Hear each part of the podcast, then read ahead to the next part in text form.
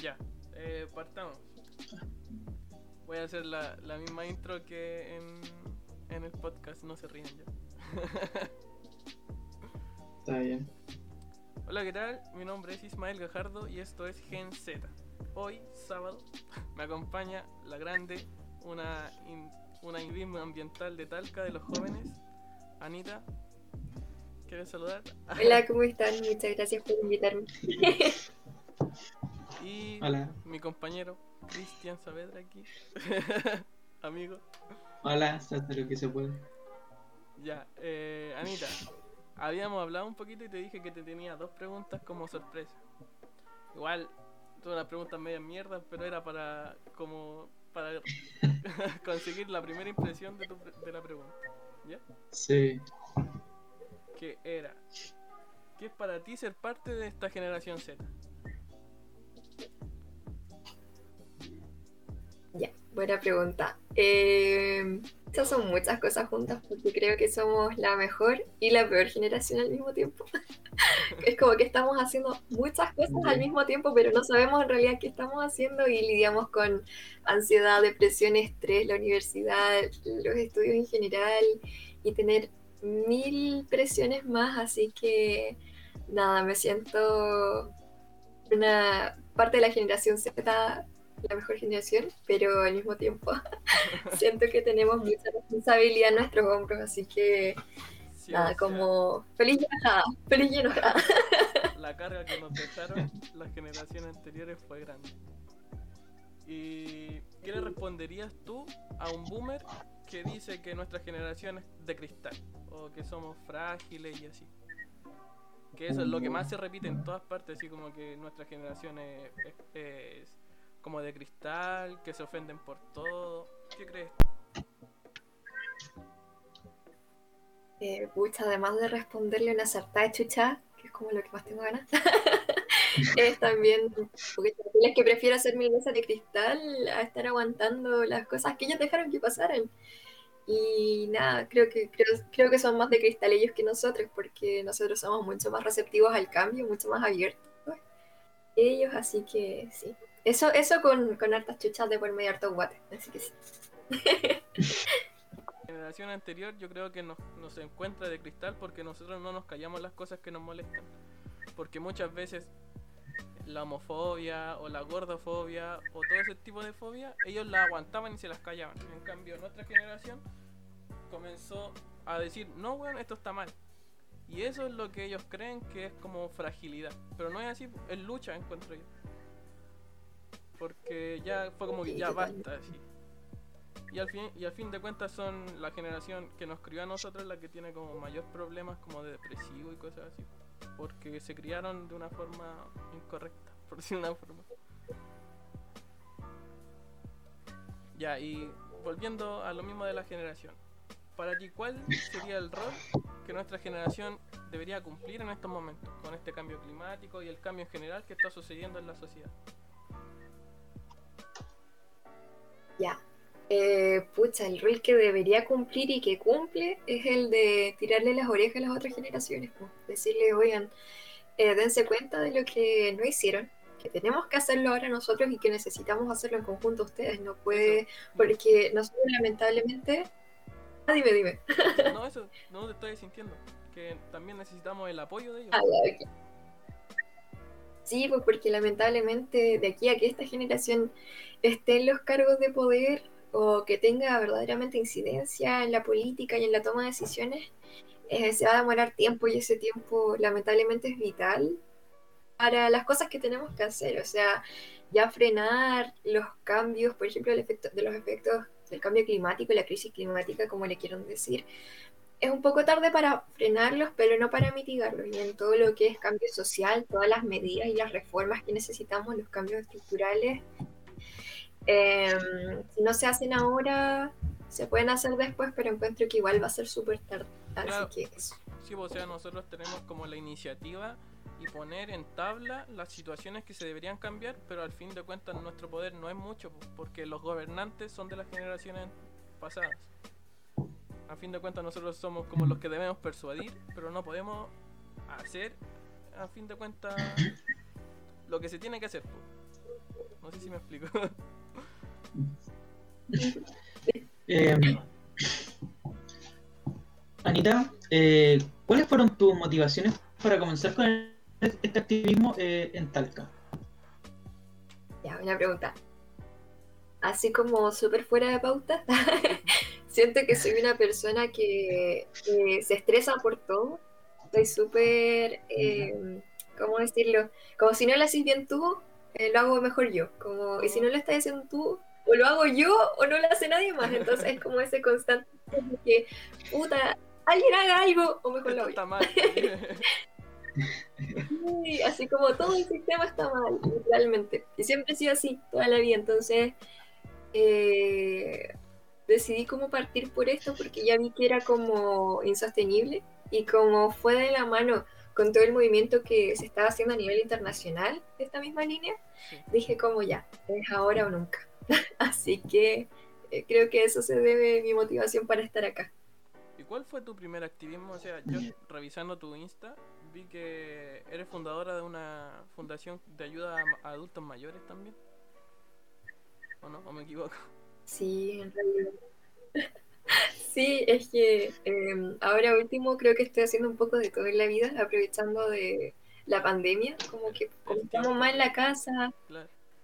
Sí, sí, porque yo me perdía mucho, por ejemplo, de tiempo en los traslados, onda de ir, por ejemplo, de la U a un canal o de ir a la radio y después a otra fundación y después era una lata. Entonces, por ejemplo, ahora sí puedo tener como entrevistas o, o puedo estar en espacios en simultáneo mientras estoy haciendo algo más, ¿cachai? O puedo estar como en espacios internacionales sin tener que estar fuera de mi casa, no sé si se entiende. Y después estar acá.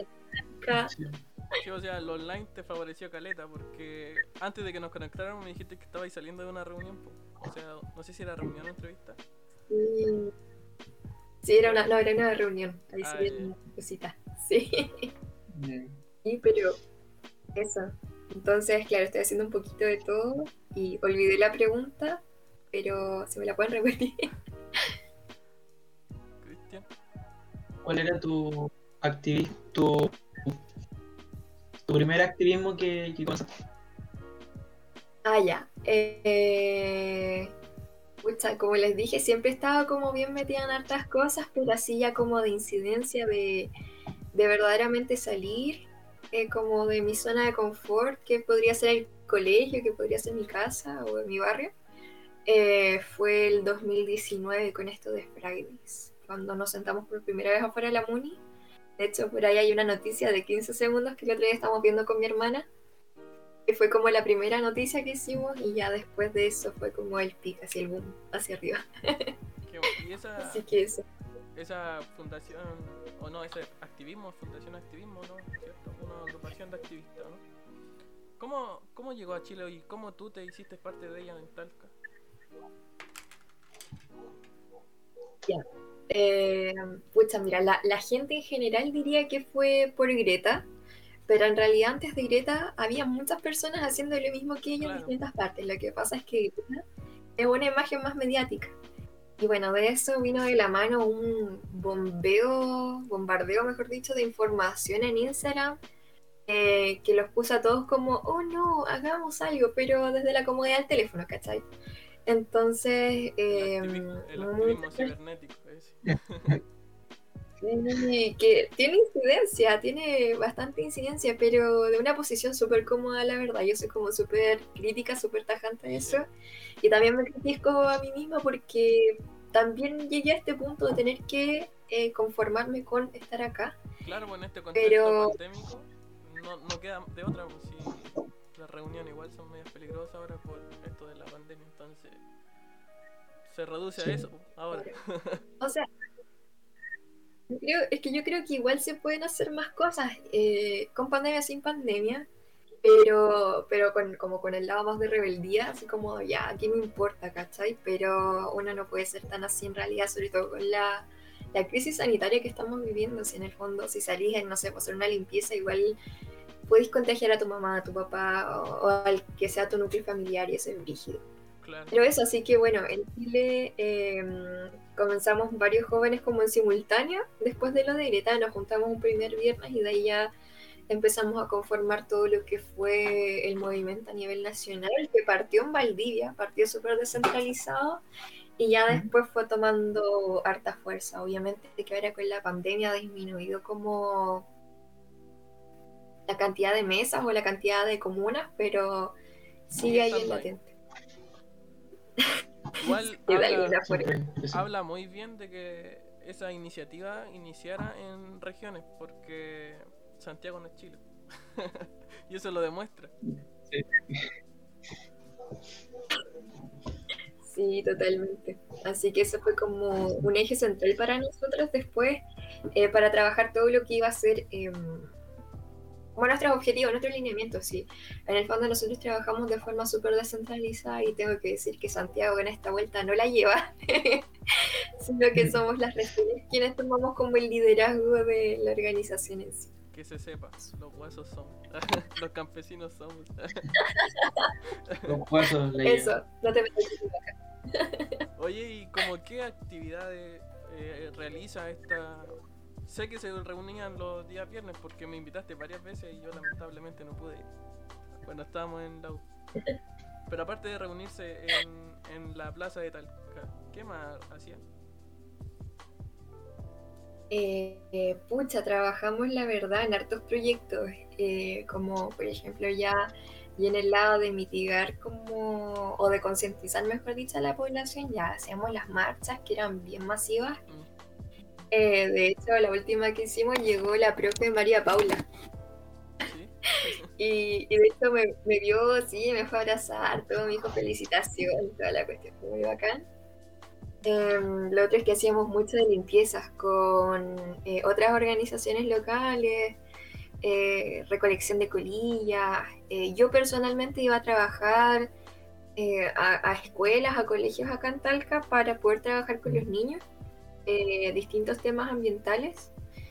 Eh, ¿Qué más? Eso y lo otro ya viene siendo como el trabajo eh, burocrático, el trabajo de trabajar obviamente con la MUNI, con los senadores, los diputados, me acuerdo, Me acuerdo que me habíais contado que habían conseguido algo con la MUNI de Talca. No recuerdo muy bien qué era, pero era como un gran avance ambientalmente hablando.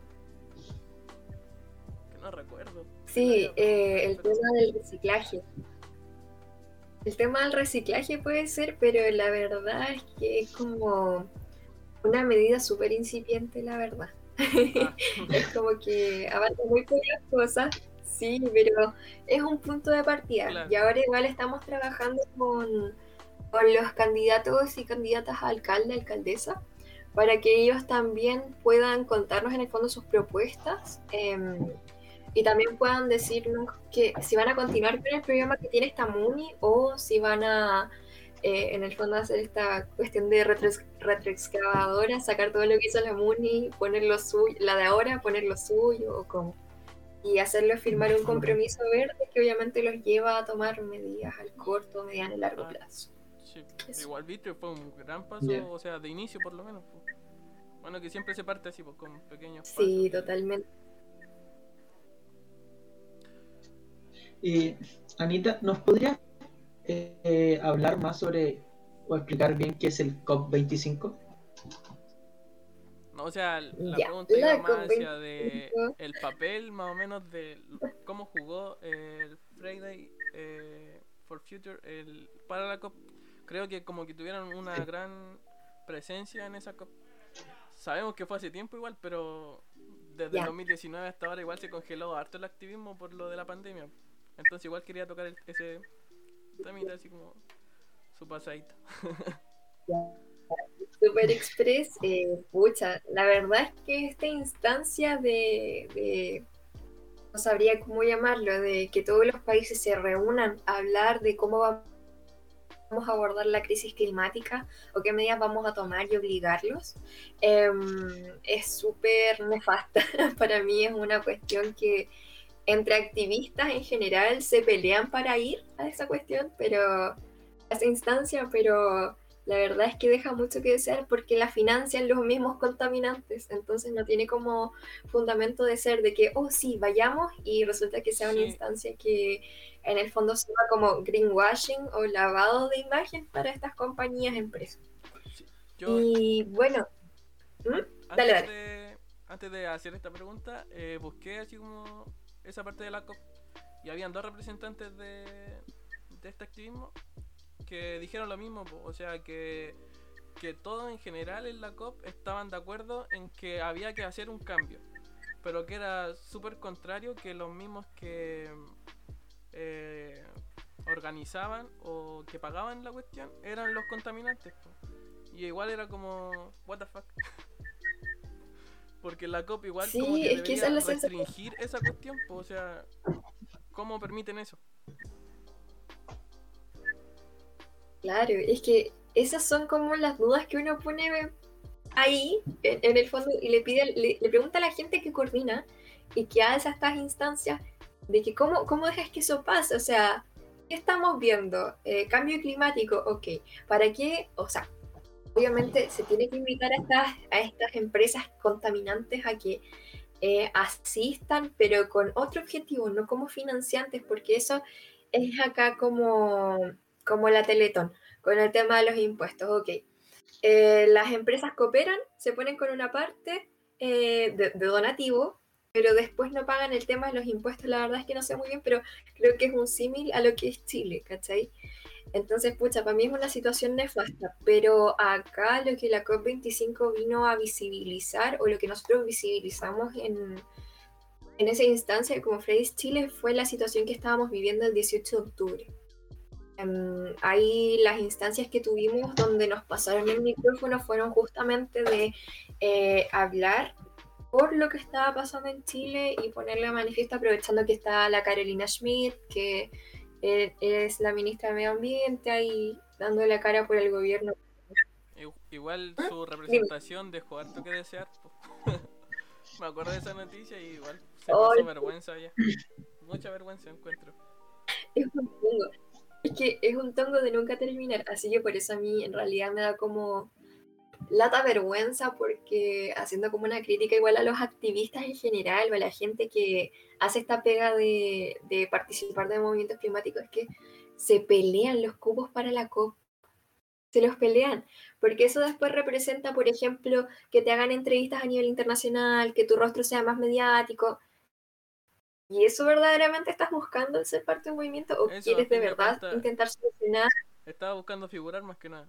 Más que el lugar de estar haciendo la pega ahí. Y también a mí, vergüenza me dio también la ministra del Medio Ambiente. Pues, o sea, eh, muchos países quedaron como Chile, ¿qué onda? Se supone que debería haber hecho algo mejor, po, y no fue así. Sí, Como de hecho sí final- fue como, ay, les mando... Ah, dale, dale. No, porque al final estaban como favoreciendo mucho a las empresas contaminantes. O sea, se esperaba que fuesen como metas más ambiciosas. Y no fue así. Claro, o que trabajaran verdaderamente, sí. Chile, además de considerarse como el oasis de la democracia, de la estabilidad económica, eh, se ve como un gran ente de lo que es como, o lo que se espera que sea lo medioambiental a nivel latinoamericano. De hecho, nosotros fuimos, Claro, estamos... y hasta es otro tema, Sí, pues las metas de la de las ¿cuánto se llama? de los tratados internacionales del medio ambiente, nosotros igual somos líderes, po. o sea, cumplimos con las cuotas que nos planteamos y todo. Y, y esta COP dejó mucho que desear. Se esperaba que Chile, al ser un, un organizador, que entregara metas y, y ideas mejores, pero no fue así. Mala de Chile. Toda la chilena. A la chilena, exacto. Bien. Eh, este tema ya se habló, no, ya se habló, que era el activismo online, pero ¿tú crees que el activismo online pueda seguir creciendo, se pueda seguir desarrollando, o crees que ya llegó a un, a un tope, a un límite? Eh, yo creo que tiene, puede y va a tener que poder eh, seguir evolucionando. Va a tener que poder nomás porque... No queda de otra. Sí. Sí, es que eso es pues, porque, pucha, vemos que estamos hoy día en el pic de contagio y que la situación no mejora, que no mejora, que no va a mejorar. Entonces, eh, tenemos un deber de, eh, igual los movimientos en general, no solo ambientales, hacer un mea culpa, revisar lo que hicimos el año pasado y qué vamos a hacer este año, cómo lo vamos a seguir mejorando. Entonces, tiene que ser una, invita eh, una constante invitación de mejora y de evolución, porque, Claro, eh, porque eso final- siempre se puede hacer. Y tampoco podemos esperar que, digamos, ya igual va a pasar esto y ahí vamos a retomar. Porque al final no sabemos qué tanto tiempo va a pasar para que volvamos a la normalidad y podamos volver a salir a las calles. Entonces, a fin de cuentas, sí o sí, hay que adaptarse a la situación que estamos pasando ahora. Igual se, Sí, se han abierto muchos foros que generen esto, como el activismo online. Eh, ejemplo, el hashtag no son muebles, que es una iniciativa también de la que tú eres parte. Y, y también ha tomado mucha fuerza desde el año pasado. ¿Me quieres contar un poquito de eso? Que tú debes saber. Ya, bueno. porque- Sí, mira, esta es una instancia que parte por la Fundación Vegetarianos Way, que lo que busca en el fondo es cambiar la calidad jurídica de los animales, eh, no solo de forma constitucional, sino que también sea un cambio en el Código Civil y que pasen a ser de eh, bienes muebles a seres sintientes o sujetos de derecho. Y eso igual se basa en un proyecto de ley que crearon con varios diputados, senadores, entre ellos Felipe Cast, la Coich, no sé si no, no me acuerdo su nombre. Y la verdad es que me parece que son eh, un tema mediático más que nada. Eh, eso de la mano con distintos casos eh, reconocidos a nivel internacional como de derecho comparado, cosa de eh, poder frenar todo lo que es maltrato animal de forma significativa y también darle em, darnos a nosotros deberes para con los animales y poder eh, ser quienes velen obviamente estos nuevos derechos que se piensan crear. Claro, y sí, pues, a Chile, le encanta, a, a Chile le encanta como compararse con los países. Y al respecto de esto, así como que se ha hecho difícil el reconocer los derechos de los animales porque por comodidad más que nada. Porque es- les, les da paja legislar al respecto a esto. Y también porque se tendría que cambiar el sistema económico que ronda en, en los animales, como lo- la ganadería, las lecherías gigantes que hay aquí y todo eso. Pero como qué países pondríais tú como de ejemplo que es- este reconocimiento de derechos funcionó?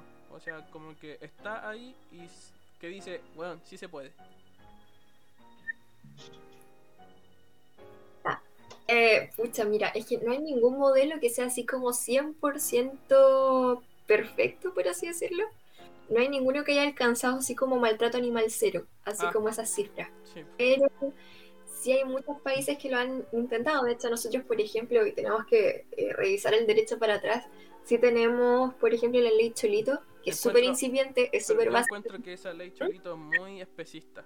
Porque al fin de cuentas como que reconoce los Sí. derechos solamente a las mascotas y haciendo vista gorda a el resto de animales, que son muchos. Sí, pues, eh, pero igual por esa área, claro, hay que empezar a distinguir y también ver que más atrás, más atrás, más atrás, también tenemos el tema de que se hicieron ilegales las peleas de gallinas, pero ahí quedamos nomás pocas, Entonces, en ese caso, por ejemplo, tenemos, eh, son la mayoría países europeos, la verdad, cosa que no me sorprende porque siempre como que la llevan. Claro.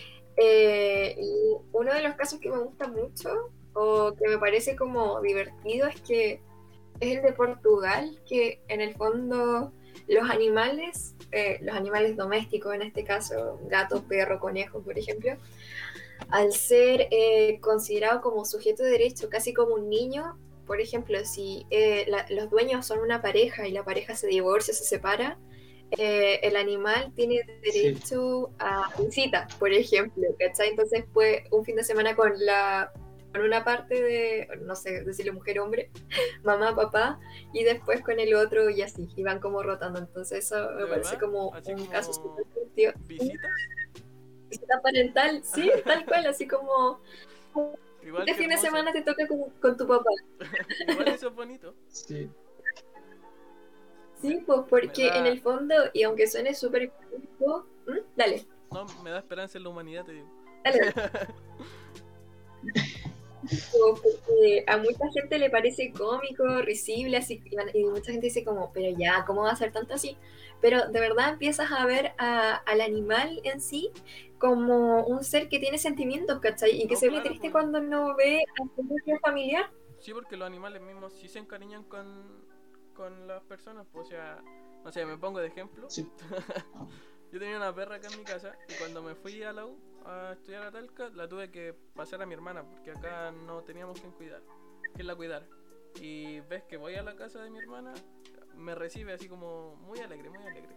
Y ahí se nota que los perros, o sea, eso es comprobado- comprobadísimo que, que el lazo que generan es igual de fuerte que el que puedo generar yo contigo o con el Cristian. Y eso igual po. debería de no ponerse en duda, pues si, si sienten de igual forma que nosotros. Sí, Claro, todo. sí, pues. Oye, y esta iniciativa, ¿cuáles son como, tienen como meta a corto plazo? O sea, porque lo- la gran meta es, es que ahora con la nueva redacción de la constitución se agreguen los derechos a los animales en ella. Pero no, no es como una iniciativa más de leyes, así como que pueda suceder ahora y así. Sí, de hecho el proyecto en sí es una es un proyecto de ley que se quiere abarcar, de hecho está como en la misma página y se puede revisar y como te digo está impulsado por, o sea, no impulsado, pero acompañado, no sabría cómo decirlo, en el proceso con varios diputados y senadores que eh, pusieron su visto bueno en el fondo a hacer esto en la constitución, o sea, a verlo, a verlo como ley primero.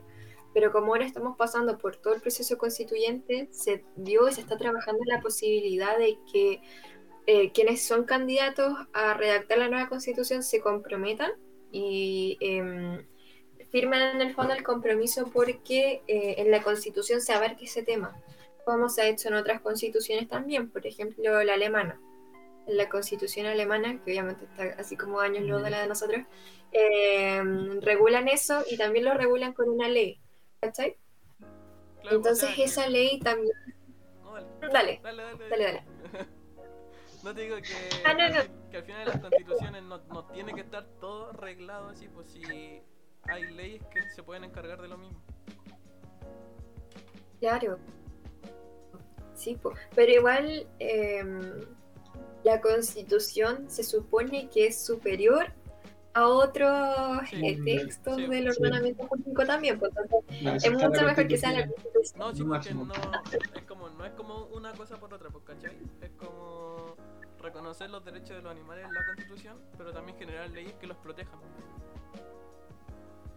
Claro, y que vinculen, a ver, que nos den responsabilidades a nosotros si es que a ellos les dan derecho y que también el Estado se comprometa o que los gobiernos y nosotros, la población, la sociedad en general se comprometa a eh, velar por eso a través de, por ejemplo, creación de clínicas, eh, seguimiento de los casos. eh, Claro, Y no queden impunes, porque, por ejemplo- públicos, porque es lo que encuentro que eso es lo muy necesario, o sea, que existan veterinarios públicos. Porque al final tú cualquier cosa que le pase a tu mascota o a cualquier animal tienes que pagar por eso, pues igual debería existir como algo, un sistema parecido. Clínica pública de veterinario. Mm. claro, en el fondo, si existe para nosotros, ¿por qué no para ellos también? Si son, van a ser considerados no iguales, pero si en algún grado su calidad jurídica cambia, entonces eso es importante. Si en un supuesto, si todo esto como que llega a buen puerto, eh, existe como el reconocimiento de los derechos de los animales y como seres sintientes, esto obviamente cambiaría la relación de nosotros como para ellos, o sea, la relación entre nosotros, entre ambas especies. Pero entonces, ¿qué, qué tanto cambiaría esa relación, o sea, jurídica, de pasar a ser dueños, a- como tutores, o cómo cambiaría eso? O sea, esta es una pregunta súper difícil porque yo se la pregunté a mi profe, al profe Omando y él igual como que se dio muchas vueltas para decirme no te puedo dar una respuesta clara. Pero no de verdad, así como que me, tú lo cachai, pues habla demasiado y después te dice algo así como puntual. Y ahí me dijo que Pero igual- no sé, es relativo. pero no sé, es relativo. Me dijo que igual iba a ser como una conversación súper eh, difícil a la hora de redactar la constitución, po, porque, o sea, él dijo que lo veía difícil. ¿Tú crees que sea tan difícil como... Claro.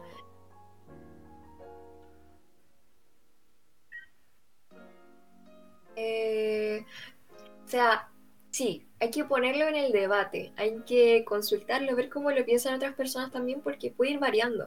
Y así es como va a variar en otros temas, agua, luz, eh, feminismo, brecha salarial, etcétera, etcétera.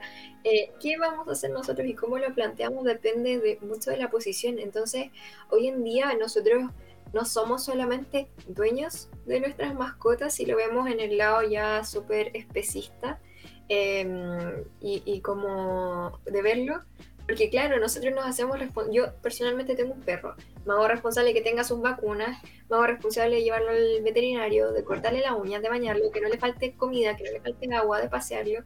Entonces en el fondo, al final, más que dueña del perro, soy cuidadora de él. Y eso no cambia la relación que tenemos eh, entre animales y personas. En el fondo, todos somos animales, pero, pero para lo que sí creo que va a cambiar y que es lo importante y lo que se busca en el fondo, es que em, nos comprometamos como sociedad a velar por el cuidado de los animales. O sea, si tú ves hay un perro en la calle, muerto, o un animal en general, una vaca, un caballo, etcétera, en la calle, que alguien lo atropelló, no sé qué, llevarlo al comprometernos a llevarlo al veterinario, por ejemplo comprometernos a cuidarlo, haya sido tú o no la persona que le hizo daño. Si tú eh, ves, por ejemplo, maltrato animal del animal del frente, del animal de al lado, o en general sabes de que hay un caso de maltrato animal, tiene que ser tu responsabilidad como ciudadano, en el fondo, eh, pelear, manifestarte contra eso, porque son personas que no pueden em, hablar y obviamente que no puedan manifestar de otra forma su, su, sentir lo que están pasando y pasa lo mismo en el caso de los niños. Yo creo que eh, también los niños, niñas, niñas, tienen que ser considerados como sujetos de derecho en la Constitución. Hoy en día no, no es así. Y tiene que ir muy de la mano con esto. Tú con un niño, si ves, por ejemplo, el caso del cename, si ves a un niño que le están sacando pero la cresta y que llora y que pide ayuda, eh, ¿por qué no haces lo mismo con un, con un animal? Yo creo que mucha gente lo hace, pero mucha, al no ser ley, al no estar regulado, se siente como en la libertad de, ah, no hago nada. Y esto pasa, como les decía, en este tema y pasa en muchos otros temas más. Entonces creo que ahí va también con un poco de responsabilidad social, que tiene que estar regulado. Sí, o sea, si existen leyes, pero no me pegué, ¿o no? Parece que me pegué. Sí. ¿No? ¿No? Ah, ahí sí. Que a fin de cuentas el cambio también va de la mano con la conciencia social que nosotros generamos por la educación que deberíamos tener para con el cuidado de los animales. Porque no sacamos nada esperando que, salgan y salgan leyes cuando nosotros... Ay, se pegó. ¿Me escucho? Sí, sí te escuchas. Sí, te escucho. Ay que no sacamos, no, no sacamos nada con esperar que salgan y salgan leyes de protección o de trato hacia los animales cuando nosotros como personas no nos educamos y no sabemos cómo tratarlo a ellos. Porque sí existen leyes que prohíben el maltrato animal y el abandono, pero las personas lo siguen haciendo de forma clandestina o la venta de animales igual. Entonces también yo creo que va mucho la responsabilidad de nosotros mismos educarnos nosotros y no esperar que se solucionen las cosas por arte de magia. Porque a fin de cuentas no, no por colocar en la constitución va a cambiar así como de un día, así hoy está la cagada y el otro día va a cambiar de un día para otro. Y ahí encuentro que nuestra generación, ahí es como nuestra generación es la que está tomando como las riendas para educar a las personas. ¿O no, Cristian? ¿Qué crees tú? Sí, eh, yo tenía una duda hace, hace rato, que por ejemplo, eh, tomando el caso de, la India con el tema de, las vacas, la idea sería como llegar a asimilar esa idea y traerla para acá, o no tan a ese extremo. Lo que pasa es que en la India los animales son, no sé si son o no considerados sujetos de derechos, sino que son considerados parte de su religión, son deidades, dioses, ¿cachai? Entonces por eso tienen... Sí. Claro, y eh, nosotros se supone que somos un estado laico y que no mucha gente considera el hinduismo como su religión a nivel nacional.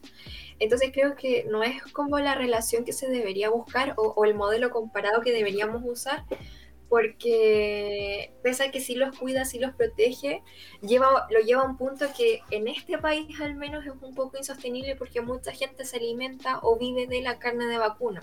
Nosotros tenemos eh, modelos un modelo exportador, nosotros llevamos nuestra ganadería al exterior, eh, nos, eh, financiamos o, o, este estado al menos vive un poco de lo que, mucha gente vive de lo que es la ganadería y aunque yo soy vegetariana en vías de ser vegana, eh, es insostenible decir, no, en este país nunca más se come carne mm, de ningún tipo y los animales son sagrados.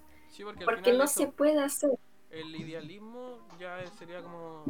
No, no se sostiene mucho. Y esa, a eso iba mi pregunta delante, que era el hecho de la relación de, de las empresas ganaderas con sus animales, ¿cachai?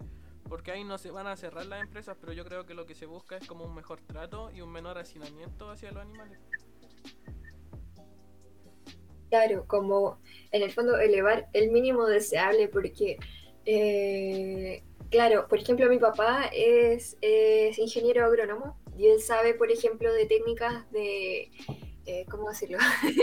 yo le digo, yo le digo asesinato, pero eh, de matar a los animales de forma más tranquila o, lo, que, lo que les cause menos estrés posible. Pero verdaderamente podemos hacer la muerte de animales así masiva, más tranquila. claro, la podemos hacer verdaderamente más, más, tranquila. Eso, claro, te, tranquiliza de alguna forma. A mí lo personal no, me sigue dando un susto. Pero es subir como los estándares mínimos y ya eh, ver que se, que se mejore de alguna forma la situación, porque no podemos prescindir de la ganadería si es que le da trabajo a tantas personas. El eso... económico está en torno a eso. No se puede esperar que de la noche claro, entonces, se cambie. Claro, o que le vaya a decir a las personas, así como, no, te vamos a quitar todas tus vacas porque desde hoy día no se comen más animales. Es como, ¿y qué hacemos luego, cachai? Entonces, la región del Maule se va a la callampa, tiene que vivir de pura agricultura el resto de su vida. Y, y eso mejora algo, no lo sé. Entonces, por eso es un tema que le vamos a conversar, no sé, en 40 años más, ojalá menos, pero que hay que ir viendo de a poco. Eso. Claro, los cambios tienen que ser paulatinos. Sí, y un poco saliendo del tema de, de, de los animales, o sea, por ejemplo, ¿cómo ves el uso de las nuevas tecnologías en, eh, en ayudar al cambio climático? Eh, esa es una pregunta que igual me pilla un poco porque eh, yo creo que ¿Por qué no la agregamos en la pauta? sí, no, no, la, no, no, tampoco, sí. no, pero es que eh, no me acuerdo qué autor dijo que en el fondo el uso indiscriminado de la tecnología igual nos va a llevar a nuestro fin. Y es súper irónico que estemos usando mecanismos tecnológicos para poder capear de alguna forma los efectos del cambio climático, siendo que aporta mucho. Eh, el tema de estar usando el computador ahora em, incide mucho en el tema del cambio climático y aporta un montón, porque mientras nosotros estamos acá hablando, hay, no sé si me pegué, pero hay eh, bases de datos en la Antártida, así como especie de fábricas, contenedores en la Antártida. Están, trabajando a mil por hora, destruyendo eso mismo, entonces, eh, sí, uno puede hacer súper super activismo y decir, oh, sí, las nuevas tecnologías, sumémoslas, pero si siguen causando un impacto em, ecológico, no sé de qué tanto sirvan. Ahora, no existe nada, nada en el mundo que sea impacto cero. ¿Cachai? Ni los cepillos de bambú, ni tu bolsa biodegradable, ni tu cargador eh, solar, no sé. Nada es costo cero a nivel ecológico. Creo que pueden aportar, pero tenemos que ir em, viendo en la balanza en el fondo que sean compatibles eh, con el, con el cambio climático, o sea, que no aporten más de lo que resten y, nada, a ver si son sostenibles a largo, a largo plazo, si de verdad capean o, mitigan algún problema de, ahí o, en alguna parte, ¿cachai? Eso.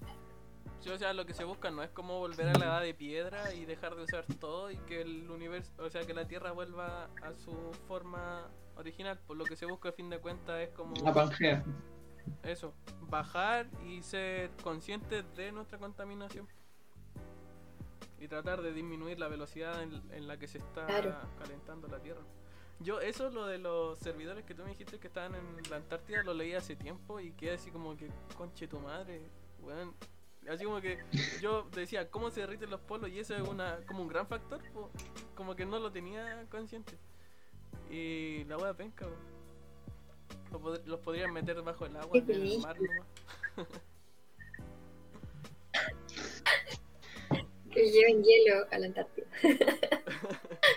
sí. Eh, también vi, leí por ahí que se había descubierto, se estaba inventando un líquido no conductor y eso igual ayudaría a reducir como la creación de, de servidores en la Antártida.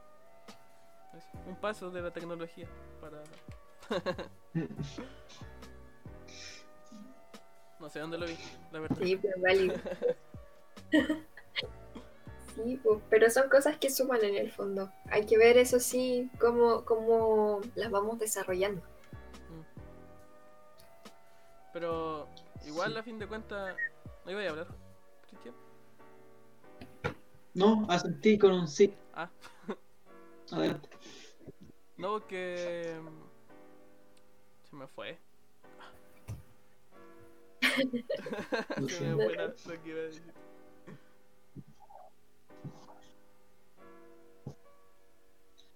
Hablando, ya que tocaste el tema de los mares, eh, estoy saliendo un poco de la pauta. Otra vez. ¿Qué opinas de, de, de las posibles ciudades en, en los mares que funcionen a base de electricidad solar? Por ejemplo. No, ent- no entendí muy bien la pregunta. Es que te acordaste un poco. Por ejemplo, eh, tienen planeado eh, grandes entes de la tecnología construir ciudades solares, pero que estén en alta mar. O sea, como poblar el océano. Ya, eh, la verdad es que yo no entendí- No sé, es que yo no la había escuchado personalmente, pero sí creo que es una opción. Ya. ¿Por qué? Porque con los derretimientos de los polos eh, vamos a quedar de alguna forma inundados o se, o se teme que al subir los niveles del, del mar, nosotros, al menos Chile, va a quedar cubierto de agua. Y de hecho, como nosotros tenemos muchas ciudades costeras, esas ciudades van a desaparecer y las que van a quedar, sobrevivir, van a ser las que están más hacia la Cordillera. Ay, se pegó. Cordillera. Con- Sí, lo veo. Ah, ¿cómo? No es que te ¿Me pegaste. pegué? Justo quedó en. Te, cordillera y te pegaste.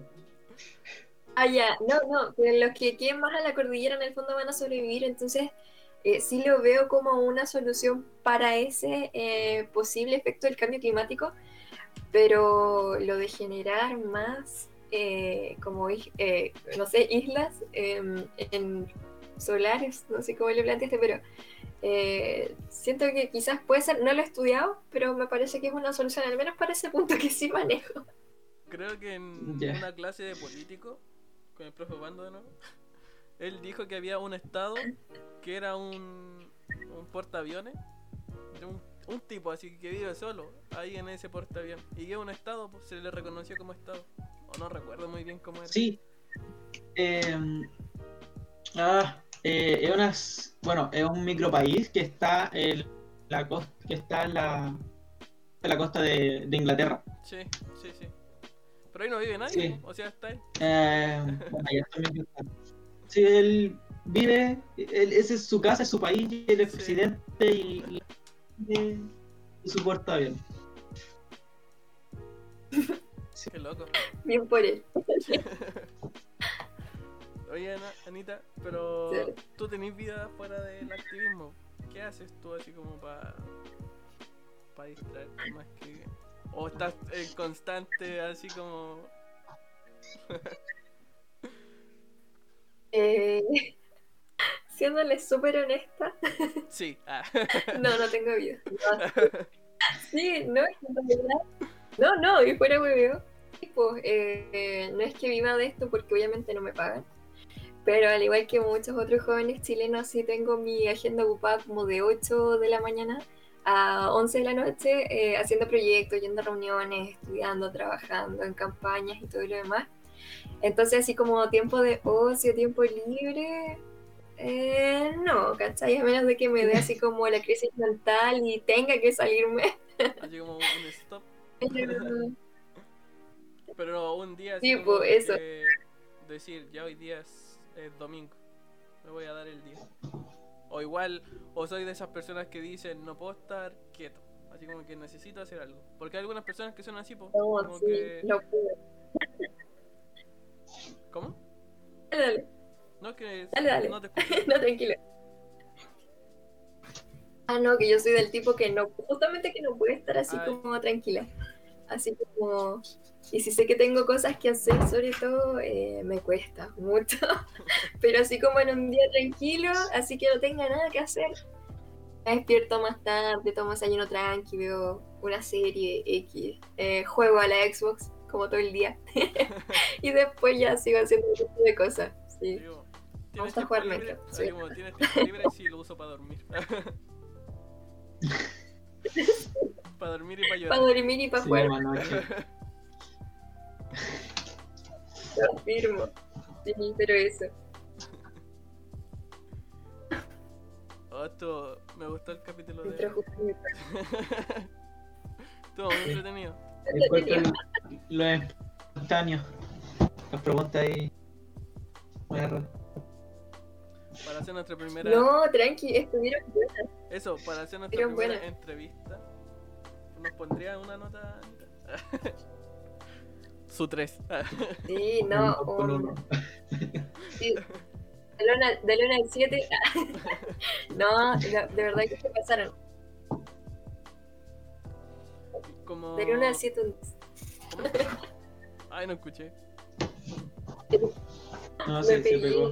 Eh, De hecho, ya no, la veo que que estuvo bueno. Oh, F.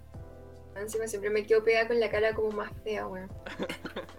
eh, no, les decía que del 1 al 7, eh, un 10, un 10. De, de verdad que estuvo muy, muy, muy Ah. entretenido.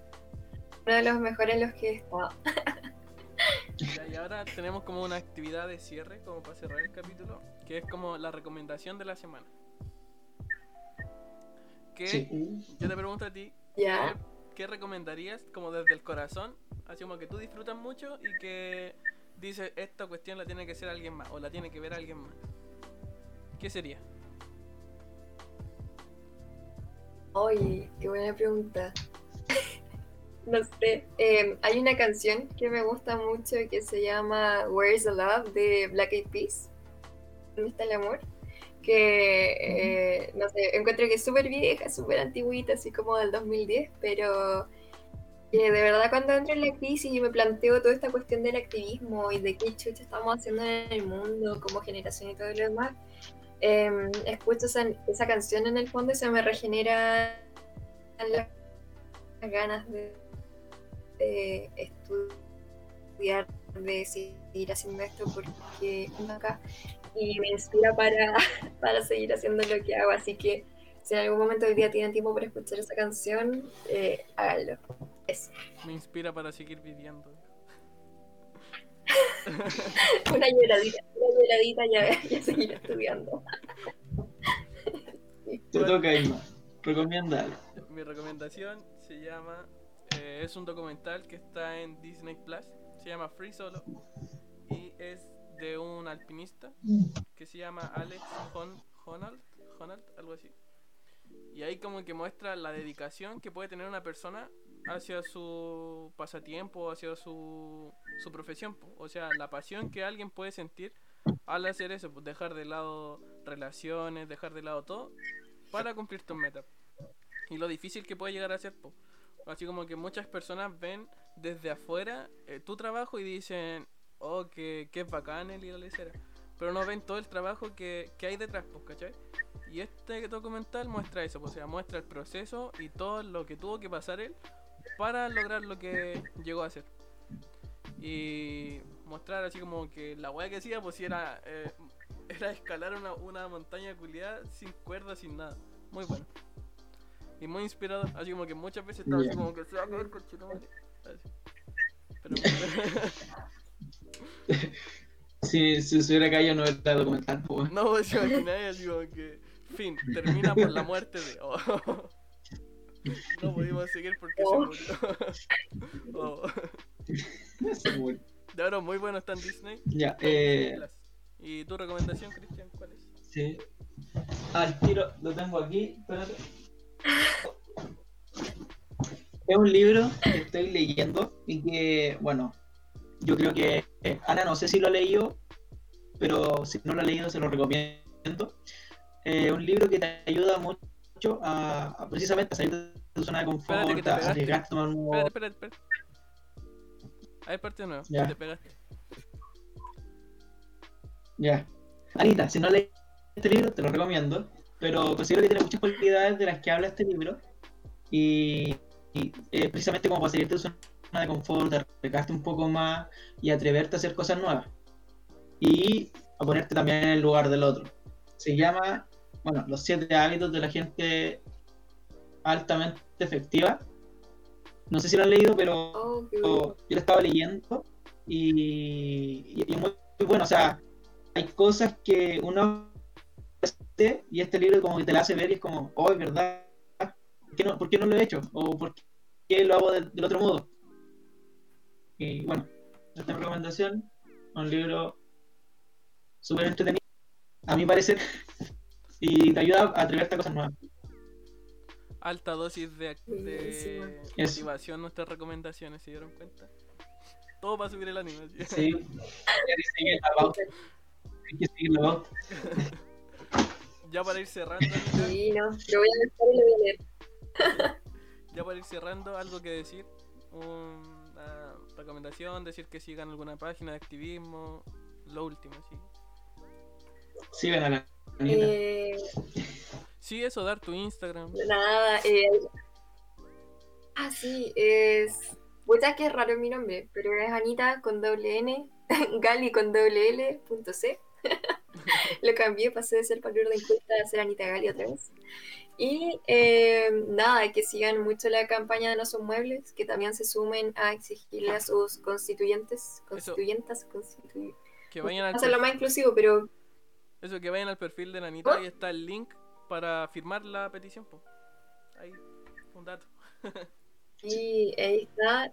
También el tema de exigirle a sus constituyentes que se comprometan a firmarlo porque y que voten por gente que, se- que se esté comprometiendo. Si van a la página de No Son Muebles, ahí les salen eh, todas las personas que eh, se comprometieron y lo otro es que eh, le exijan a sus alcaldes o que voten por los mejores alcaldes que tengan que puedan votar, Oye, eso no por el mal menor. se me olvidó preguntarte eso. Y que vi en tu Instagram que estuviste mandando correo a los candidatos de alcalde de Talca. Puta, te lo iba a preguntar antes y se me olvidó. Ahora me acordé. ¿Qué onda? Un poquito de pelambre, ¿no? Trencabullar, trencabullar. sí. Son todos como en la calle. No, eh, puta. Mira, sinceramente me respondieron todos. Y hablé por teléfono y conversamos harto. Pero la mayoría, eh, el único que se comprometió así para la gente de Talca que quiera votar por alguien consciente, yo no le digo a nadie por quién votar, pero eh, el único que me respondió y que hizo la reunión y que se compromete a firmar el compromiso verde es Sixto. Sixto que es del Partido Comunista tiene una buena campaña con lo que es medio ambiente y está muy alineado con los 10 compromisos por un municipio verde. Entonces, una buena opción. Y los demás eh, quieren así como, ay, sí, sí, lo leemos y te llamamos. Una cosa así. Así que esta semana está insistiendo así, pero la verdad es que no veo mucho compromiso, al menos en esta instancia.